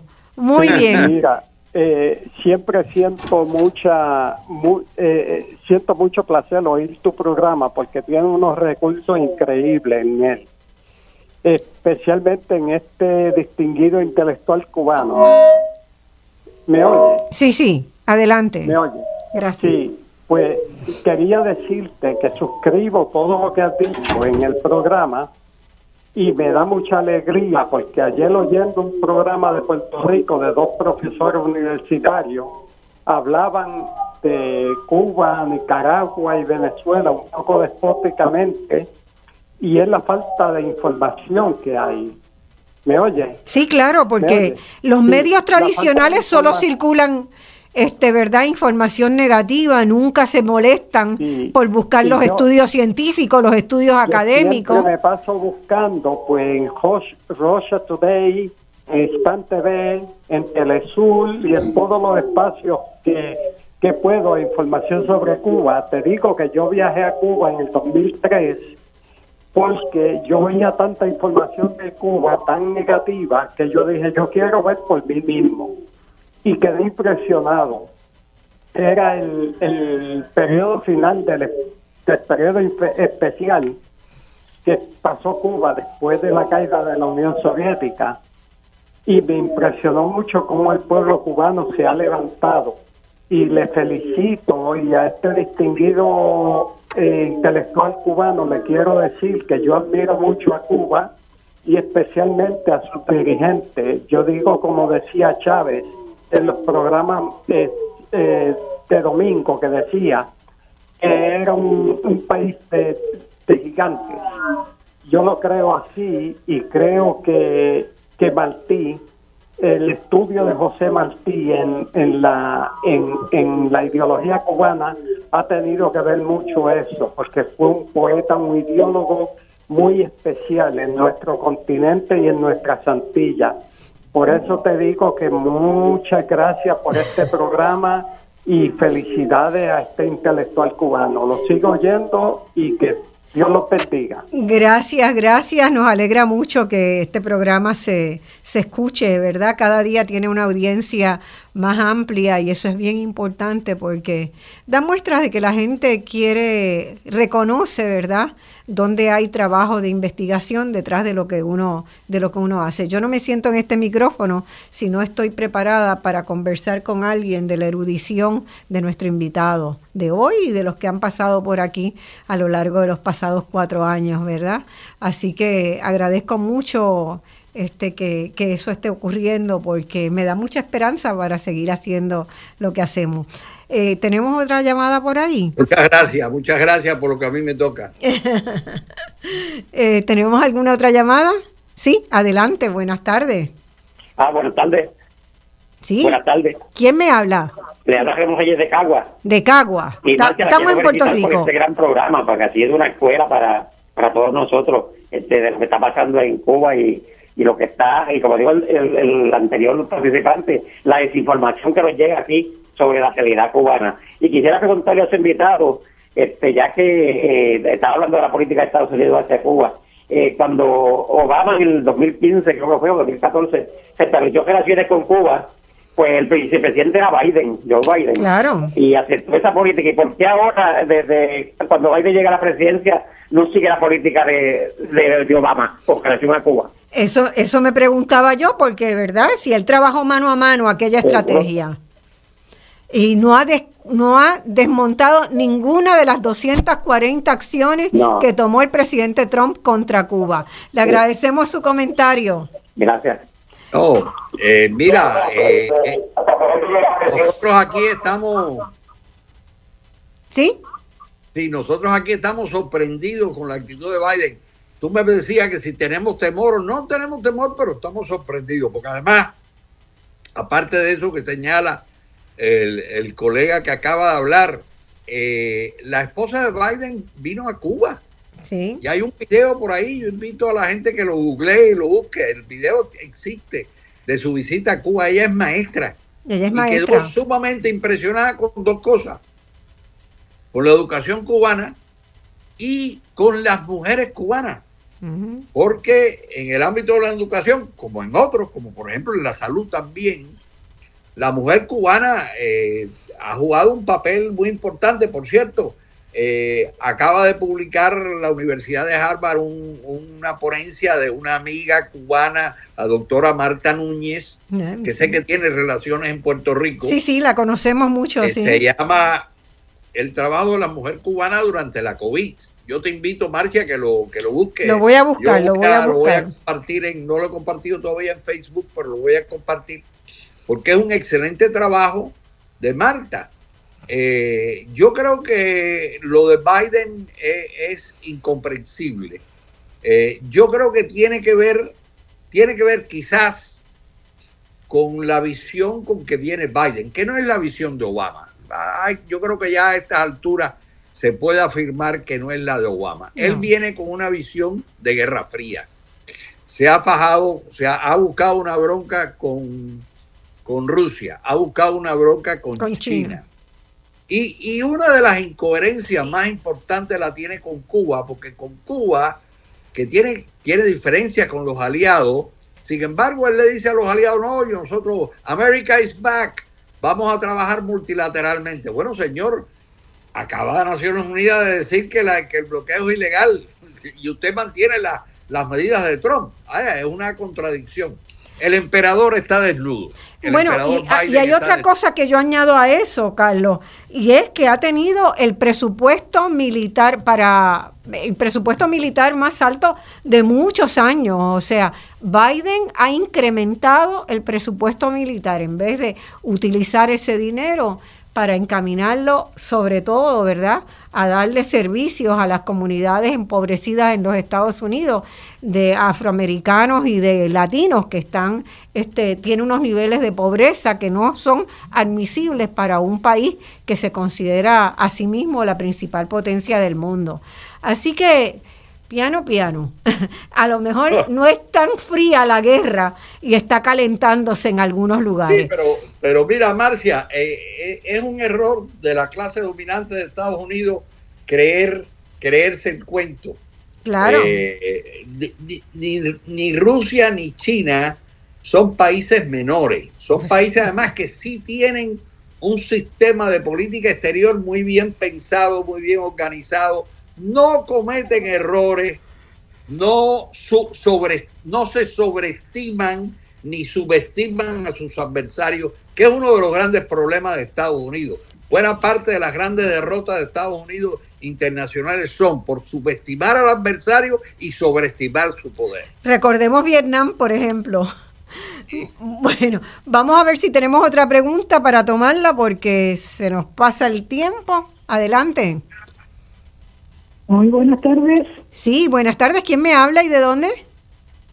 La señora Méndez de Caguas. De Caguas también. Caguas está encendido hoy. Recuerda que es el otro país. Es el otro país, ¿verdad? El nuevo Puerto Rico. Centro y corazón de Puerto Rico. Centro y corazón. Oye, Marcia, este, yo admiro mucho, bueno, a ti y a los invitados que tienes, pero no sé, dentro de mi poco conocimiento del, del tema, y gustaría, porque como que se ha ido solamente para un lado, porque Cuba está libre de comercializar con todos los países, todos los países europeos, eh, con China, con Rusia, con eh, Argentina, con todos. No es que está, no es que está bloqueado a no comercializar, bueno, fíjate. ese, punto no, no, no me, no, lo entiende. Te, doy un ejemplo de lo que de lo que ahora no se puede hacer, ¿verdad? Tengo un ejemplo, me busqué unos ejemplos concretos porque es bien importante entender cómo funciona. Después le voy a pasar a Carlos para que para que comente más.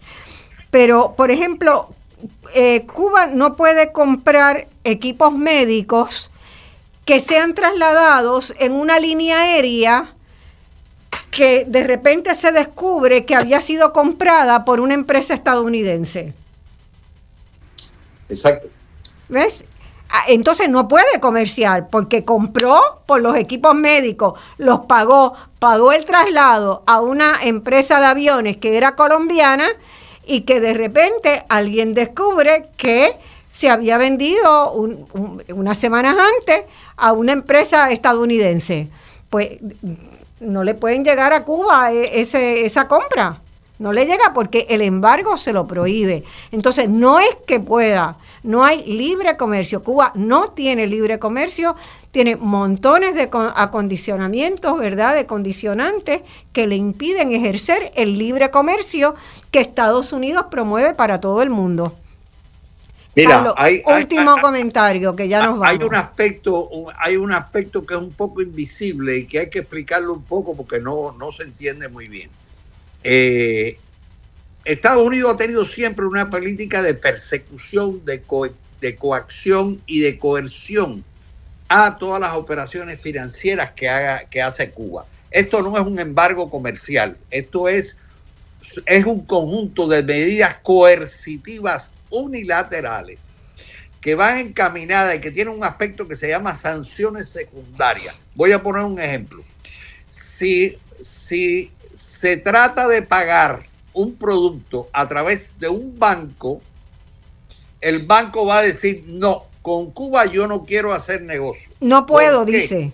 ¿Por qué? Porque no es que se lo prohíba a nadie, no se lo prohíben, pero cualquier operación con Cuba exige, exige la OFAC, la Oficina de Control de Bienes Extranjeros del Departamento del Tesoro, exige a esos bancos una serie de informes. Y entonces a mí un banquero suizo me decía, mira Carlos, el problema es que yo tengo que tener todo un departamento montado para seguir una operación de esta índole e informar a la OFAC de que no se han movido dólares, porque además no se, Cuba no puede usar oficialmente dólares eh, en sus transacciones internacionales.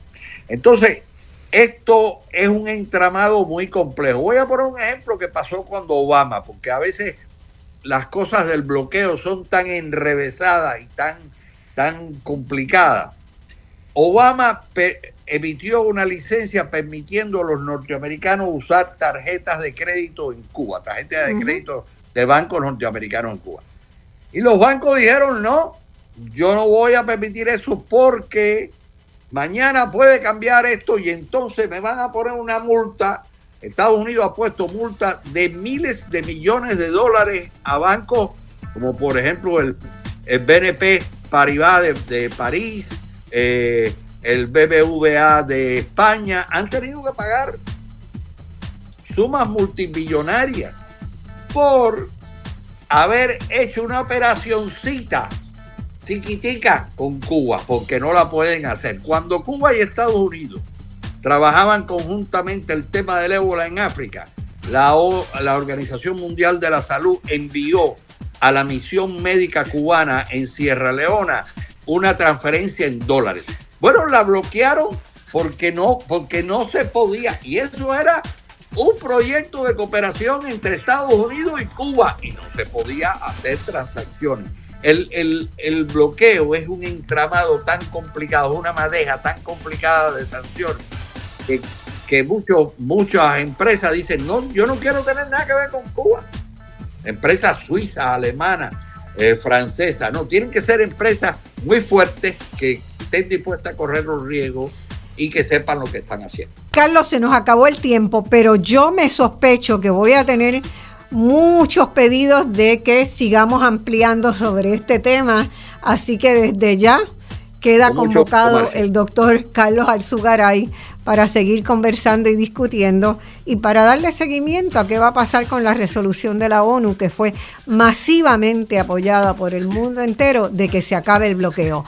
Hasta el domingo que viene, muchas gracias, eh, doctor Carlos Alzugaray, y esto ha sido Voz Alternativa por hoy, hasta el domingo que viene.